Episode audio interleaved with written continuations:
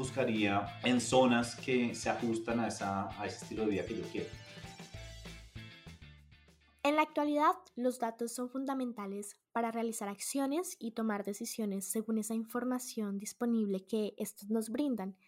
Y los podemos ver en diversos sectores de la economía, de la vivienda, y queremos contarles que es posible utilizar esta herramienta tan importante al momento de elegir la vivienda ideal. Yo soy Vanessa Sea y junto a Cristian García, miembros del equipo WISIT, les traemos a un súper invitado que nos hablará a profundidad sobre el uso de datos para adquirir inmuebles. Bueno, Cris, ¿cómo andamos? ¿Listo para este súper episodio? Hola, Vane. Muy bien, mil gracias por la invitación. Qué, qué chévere estar en esta segunda temporada. Eh, y nada, contento de, de poder acompañarte en esto y más con el invitado que tenemos hoy.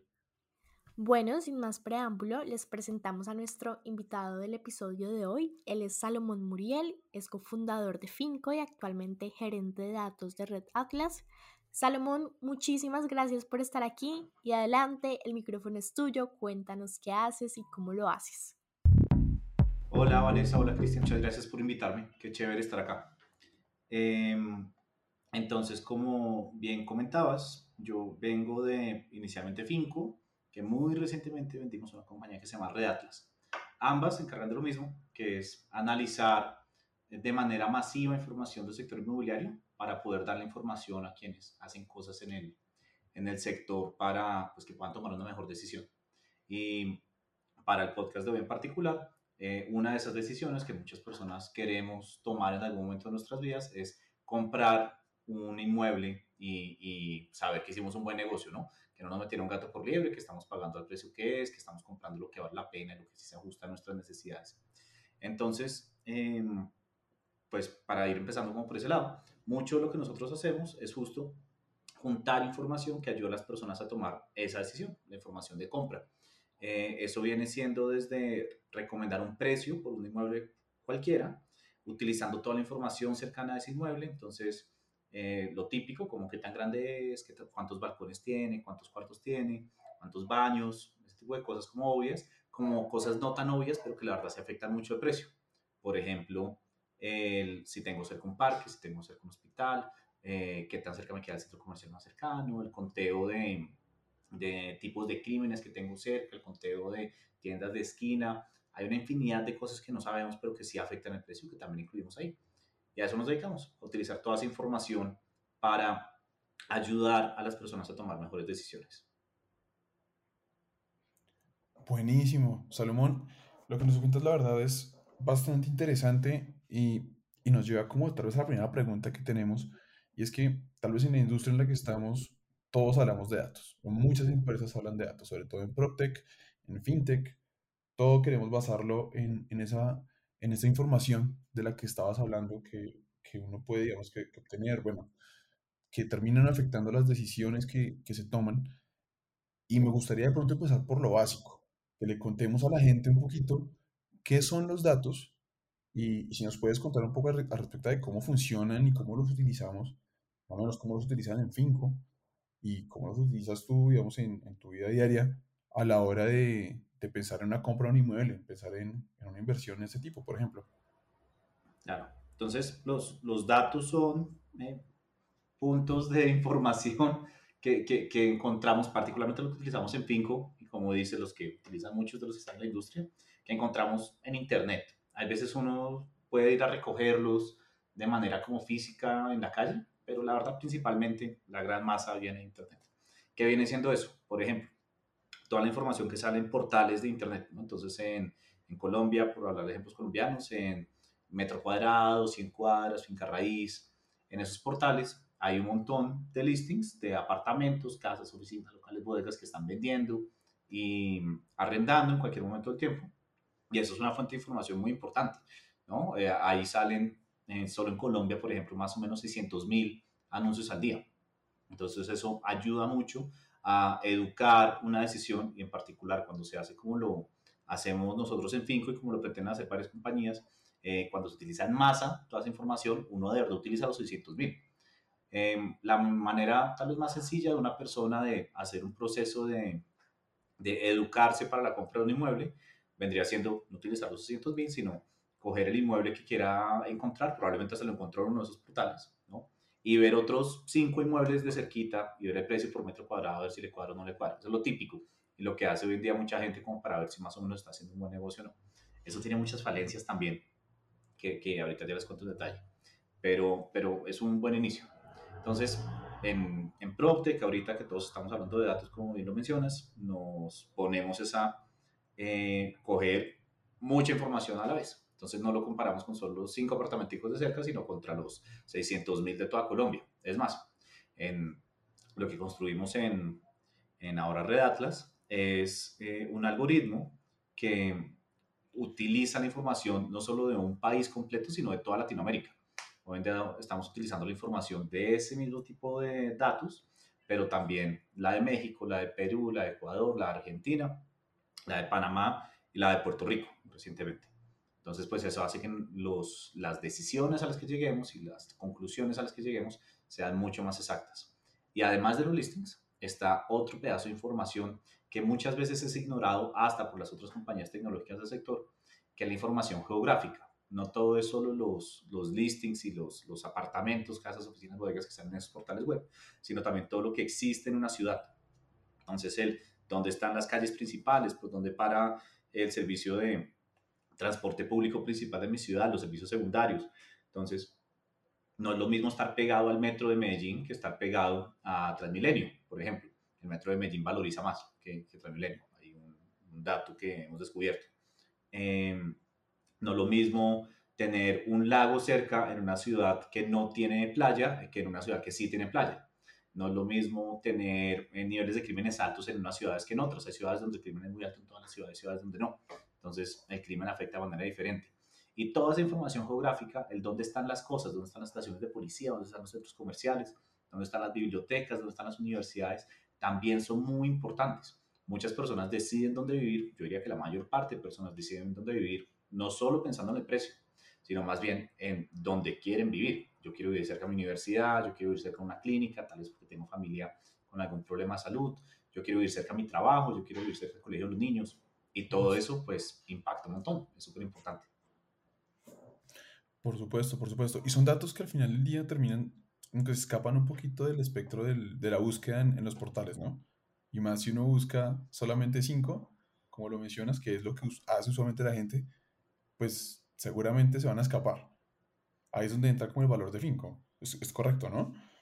De acuerdo, es exactamente eso. Sí, a lo que le apuntamos es que exactamente a las personas, a los ciudadanos del día a día, esas cosas se les pierden, esas cosas no tienen cómo conseguirlas, ¿no? porque esto toca descargarlo de infinidad de, fuentes de información. Pero las empresas grandes tal vez sí, las empresas grandes tal vez sí tienen esos datos y sí los utilizan. Entonces ahí hay es, es, injusto, hay una asimetría de información importante. mercado. Claro. Ajá. Entonces, de acuerdo. No, no, no, es solo, no, no es solo el, el ponerlo en las manos de quien lo quiere usar, sino el nivelar el campo de juego para que lo pueda utilizar cualquier persona muy barato, ¿no? Eh, y, y eso, es, eso es el chiste del asunto, que todos podamos tener información a la mano para tomar la decisión, no solo las empresas grandes que trabajan en el ecosistema. Excelente, excelente.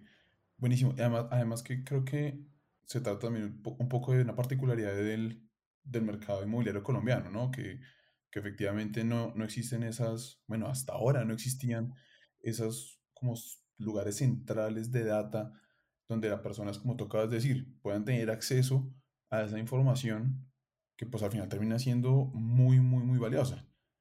A mí me gustaría, Salomón, que de pronto, porque lo que nos, nos, pasaste por encima de un montón de datos y nos dijiste un montón de puntos que deberíamos tener en cuenta, de pronto no sé si me quieras contar ya que, ya que existe como ese, esa visión grande, de pronto poner unos, unos puntos fundamentales en la mesa. Si tú tuvieras que tomar una decisión y definir, darnos un, digamos, como ese, esos puntos grandes, esos grupos grandes de, de datos que toca mirar, ¿cuáles serían?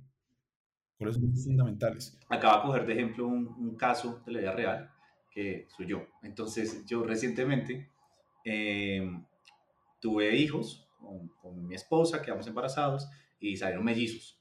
¿no?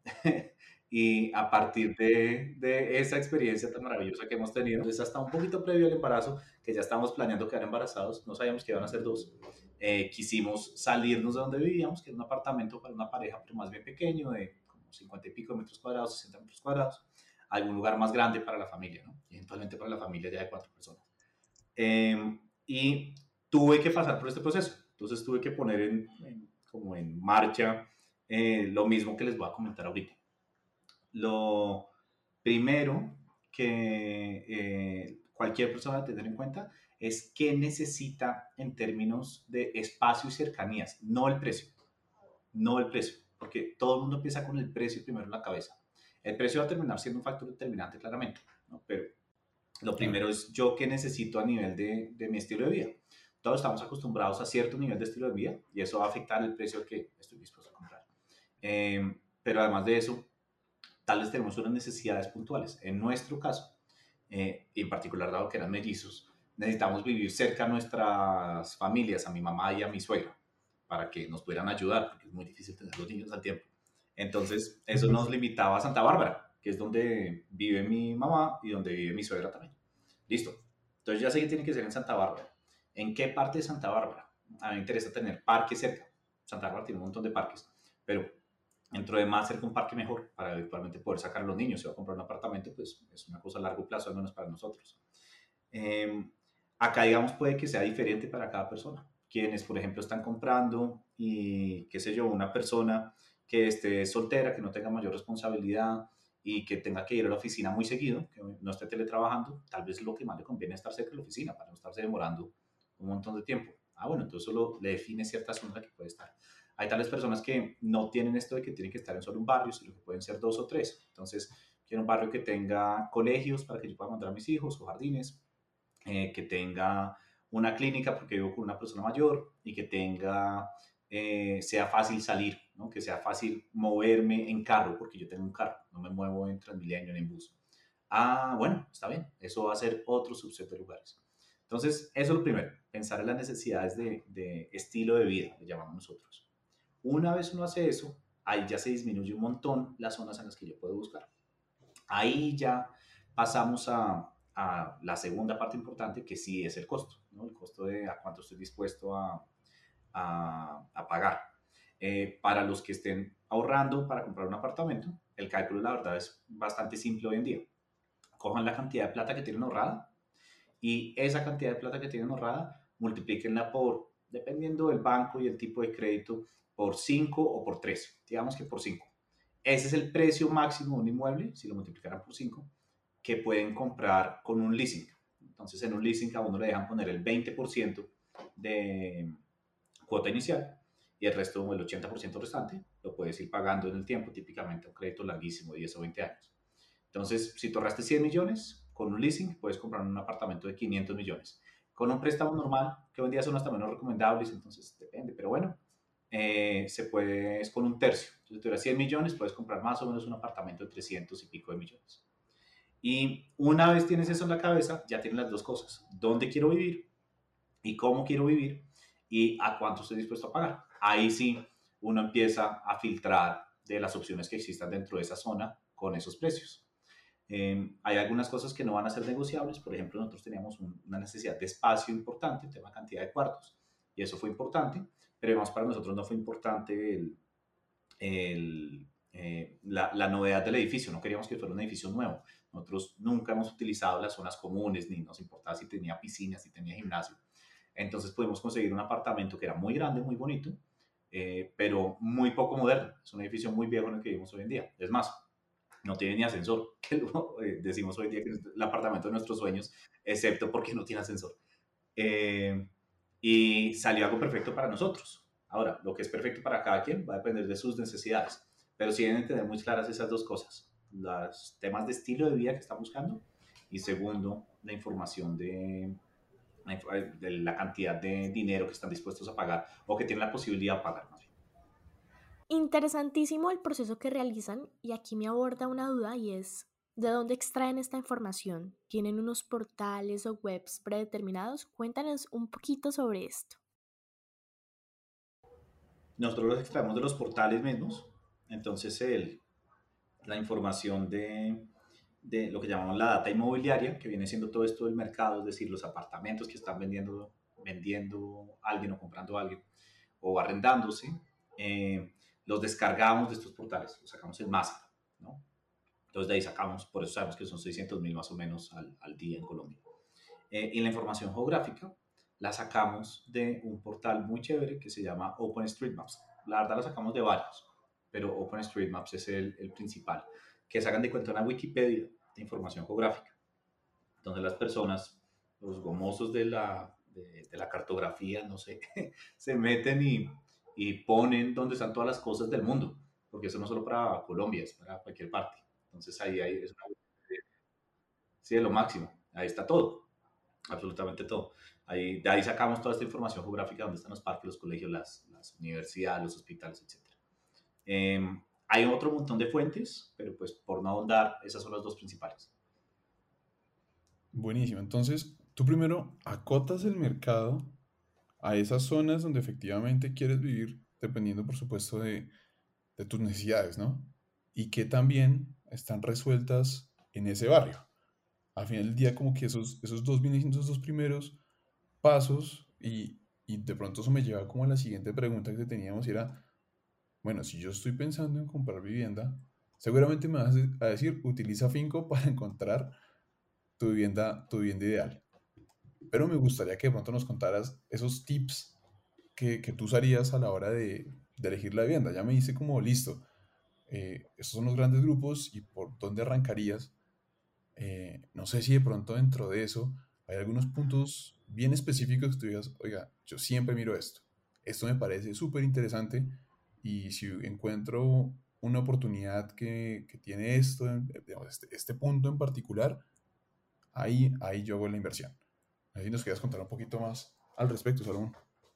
Pues no, no te diría que utilizar Finco porque la verdad Finco no es un buscador, entonces no sirve, no funciona para, para encontrar lo que, lo que hacía Finco y ahora Red Atlas eh, al adquirirnos era más bien eh, sacar un precio estimado para cualquier inmueble que uno tuviera en la cabeza, pero no te ayudaba a encontrar el inmueble si no era un inmueble que ya tuvieras enfrente. Entonces, eso viene más bien como al final del proceso. Cuando ya sepan qué apartamento les está llamando la atención, tal vez vale la pena calcular el precio por medio de Finco o alguna herramienta similar para eh, ver que efectivamente sí estén haciendo un buen negocio, ¿no? que no les estén cobrando más de lo que deberían por la compra de ese, de ese apartamento. Ahora, si yo fuera a buscar hoy, pues haría lo mismo que hice el año pasado, que fue, bueno, yo tenía un poquito de trampitas que yo sí podía utilizar Finco como buscador, porque tengo la base de datos, pero aún si no, con cualquiera de los portales, de los portales de búsqueda típicos, metro cuadrado, sin cuadras, finca raíz, el que fuera, eh, primero buscaría en zonas que se ajustan a, esa, a ese estilo de vida que yo quiero. Eso típicamente para casi todas las personas que quieren comprar en alguna ciudad para vivir es casi que obvio en donde quisieran vivir, porque típicamente es lugares cerca a su trabajo o al colegio eh, slash universidad de los niños, si son ellos mismos estudiantes, pues de ellos mismos, y a la familia. Esos son los factores que más jalan para tomar lugar. Entonces ahí ya uno va a acotar muy fácilmente los, los barrios en los que quisiera vivir. ¿no? Eh, es raro encontrar una persona que no, no tenga una idea de cuál es eh, como su, su, zona de confort en la ciudad. Una vez yo ya tengo eso en la cabeza, en ese instante, ahí sí vale la pena meterme a uno de estos portales y empezar a buscar, filtrando por el precio al que, al que me parece que tiene sentido. Acá hay una cosa importantísima y es como un pequeño paréntesis, pero que veo es un error muy común, que es pensar en términos de precio por metro cuadrado y les adelanto un, una falsedad de el conocimiento de mercado de muchos, es que no existe tal cosa como el precio por metro cuadrado de una zona. ¿no? La realidad es que el precio por metro cuadrado está movido por todo. Típicamente, por ejemplo, los apartamentos más grandes tienen un precio por metro cuadrado más bajo que los apartamentos más pequeños. ¿sí? Entonces, no, yo no buscaría por precio por metro cuadrado, buscaría más bien por el precio máximo que tengo la disponibilidad yo a pagar, dados mis ahorros que pudiera poner para, para la cuota inicial. Eh, y una vez haya logrado hacer eso, voy a tener yo una lista de apartamentos a los que quiero ir. Y ahí es solo un tema de empezar a filtrar. Entonces ahí uno ya se puede empezar a poner eh, como resabiado diría mi, diría mi papá, de, venga, pues es que yo lo quiero un poquito más grande, no, no, no lo quiero de 90, lo quiero de 110 al menos, o yo quiero que tenga balcón, yo quiero que tenga terraza. Y esa búsqueda inicial que era, te salieron 500 apartamentos, pues de a poquitos terminan siendo 8. Ir a verlos, ir a verlos eh, y ahí ya tomar una decisión. Lo que yo sí diría que es súper importante es que cuando vayan a tomar la decisión, eh, no demorarse mucho, porque no son los únicos que están comprando y es muy probable que si un apartamento les gustó mucho a alguien más también le vaya a gustar un montón. Entonces, decir, ah, hagámosle. Ahora, em, ya dentro del proceso hay un montón de cosas que uno puede hacer para que las cosas salgan más rápido, apoyándose mucho en el ecosistema de empresas de tecnología en el sector inmobiliario que hay hoy día. Entonces, por ejemplo, yo también fui caso de éxito de, de dos, entonces yo compré mi apartamento y utilizando el ecosistema de, de, empresas del sector, eh, estrené a dos empresas, fue el primer, cliente de dos que siguen andando. Entonces, por ejemplo, para, yo tenía la particularidad que yo no tenía la plata en efectivo para la cuota inicial. Eh, yo tenía un apartamento en la 142 con mi familia que estábamos arrendando y que me tocaba vender para poder comprar el apartamento nuevo que quería comprar. Y existe una empresa que se llamaba en ese momento a casa, hoy en día se llama Castia, si mal no estoy, que lo que hace es que te compra inmediatamente, no, hace, te da la plata inmediatamente de lo que te darían por vender ese apartamento viejo que tienes para que puedas utilizar ese capital hoy ya para comprar otro apartamento, sin esperarte el año que te tocaría esperar para vender el apartamento que tienes. Entonces eso yo lo puedo utilizar y ya tener efectivo ya, aunque no hubiera vendido el apartamento de la 142. Y otra cosa que utilicé que me gustó mucho fue Vividero, otra startup del sector, que hacen renovación de apartamentos, de apartamentos viejitos, como el que compré yo.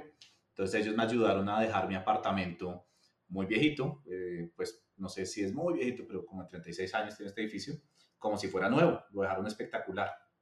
Ellos hicieron toda la remodelación y lo dejaron lo máximo. Entonces también vale la pena ver qué otras cosas hay en el mercado que nos puedan ayudar para nuestros fines particulares. Yo terminé con un apartamento que se ve como si fuera un apartamento nuevo, al menos por dentro, el edificio es viejito, eh, por un precio muy barato y sin tener que esperarme tiempo para vender mi apartamento en el que tenía yo capital. Yo pude pasarme a los tres meses. ¿Qué es lo que pasa en muchas ciudades del mundo, no? Sobre todo en estas ciudades grandes. No un edificio antiguo, pero completamente remodelado por dentro. Algo completamente bueno, que pues para allá, para allá vamos aquí en, aquí, en, aquí en Bogotá también, sobre todo, estamos viendo todos esos proyectos de renovación urbana que creo que apuntan un poquito a eso, ¿no? Como a, a renovar la manera en que se está viendo en ciertas zonas de la, de la ciudad. De acuerdo. Hay todo el, el tema de la, en, Estados Unidos le dicen gentrification, ¿no? La renovación de las zonas antiguas. Eh, pues es una cosa que no, no tiene mucho freno. En, en Colombia tenemos la, la, fortuna de tener zonas protegidas eh, por ser temas históricos, pero la realidad es que la mayor parte no. En estos días eh, fui testigo de, del dolor que están sintiendo las personas que viven en la soledad, que la soledad está viviendo algo de eso. Sí, por supuesto. Pero creo que es algo que, bueno, desde mi punto de vista, pues, ya que lo estamos conversando, creo que es algo como un poco inevitable, ¿no? al final del día necesitamos unas, unas ciudades un poquito más que, que, que, estén densificadas, ¿no? Que no estemos tan esparcidos, sino que estemos todos más cerca tal vez del centro, de esos lugares donde, a donde trabajamos, como bien tú lo mencionaste. Y, y bueno, eso supone de entrada que eso va a seguir pasando, va a seguir sucediendo, eh, que casi inevitablemente, ¿no?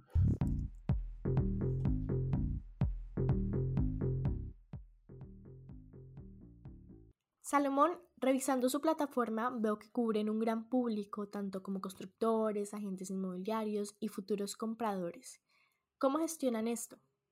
¿Cómo funciona? Es que nuestro producto está pensado para dar información a quien la necesite, no necesariamente al comprador, vendedor, constructor, etcétera, sino a, quien lo necesite. Resultó ser que muchos de esos que la necesitaban constantemente, acá ya hacia como el modelo de negocio, con la que crecimos venían siendo los inmobiliarios, que vienen siendo los clientes recurrentes de, de este tipo de cosas. Ellos son los que de verdad están intentando buscar información de un apartamento, de una casa, de una oficina, pues todos los días. Em, las personas típicamente, cada vez que se quieren trasladar para un arriendo, para comprar, y eso pasa 10 veces en su vida máximo, ¿no? Eh, entre arriendos y, una o dos compras. Entonces, por eso tenemos mucho foco en, los agentes inmobiliarios, así en el mercadeo tal vez. Eh, la información está diseñada para que cualquier persona la pueda utilizar. Eh, más allá de eso, no hay diferencias entre lo que se le entrega uno al otro. Ahora, nosotros teníamos por ahí, unos, tenemos ahora en Reatlas, tiempo presente, unos estudios de mercado, eso sí, ya súper enfocados a empresas grandes que utilizan toda esta información, pero de una manera más exhaustiva, llamémoslo, para educar decisiones diferentes. Entonces ya no una decisión de compra de un inmueble, sino una decisión tal vez de construcción de un edificio, o de donde pongo un local, una multinacional, o de una cadena de comidas, o de eh, lo que se imaginen, ¿no? estudios de mercado para tomar otras decisiones en el sector inmobiliario. Pero pues eso es aparte de la plataforma que, que se ve en el día a día.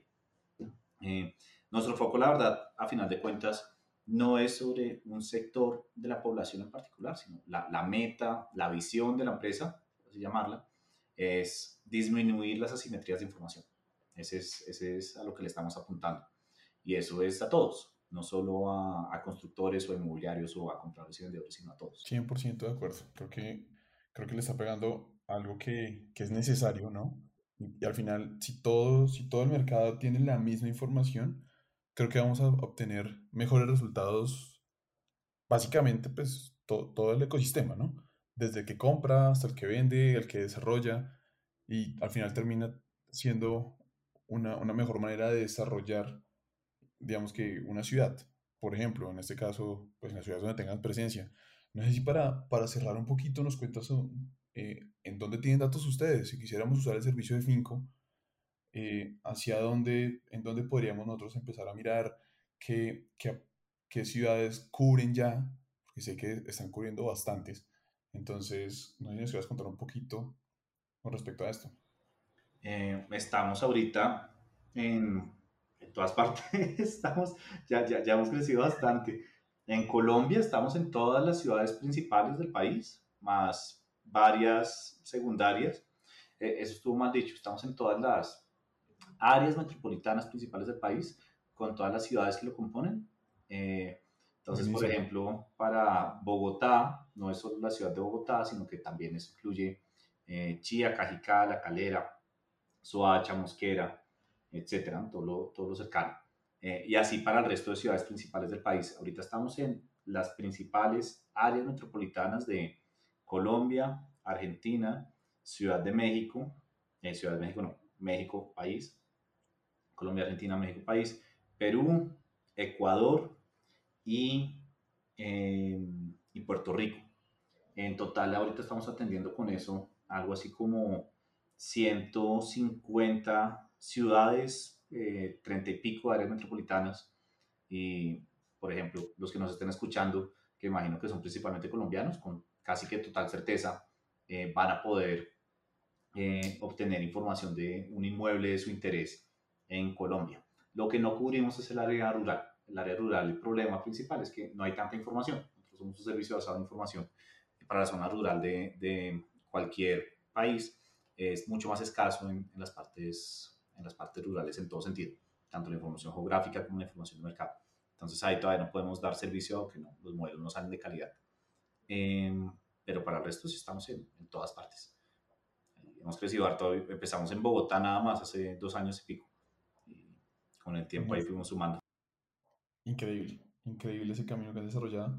Creo que, creo que no nos queda otra más que felicitarlos, de verdad, agradecerte este espacio porque, pues bueno, usted, ¿quién mejor que, que un cofundador de Finco, de una empresa que efectivamente, como acabas de, de contar, 150 ciudades y que efectivamente los datos son su pan de cada día, ¿no? Entonces, Gracias, Salomón, de verdad, por, por tu tiempo, por dejarnos como escudriñar un poco tu, tu cabeza, tu conocimiento, tu, tu experiencia. Bueno, eh, y nada, está la puerta, las puertas del podcast están siempre abiertas y espero poder contar con tu, con, tu presencia en un futuro. De pronto tenemos otro, episodio contigo. Total, total. Me una Cris en este agradecimiento contigo, Salomón, por contarle a nuestra comunidad sobre el uso de datos para adquirir inmuebles. A manera personal, te juro que esta funcionalidad no, no la conocía antes y es muy chévere.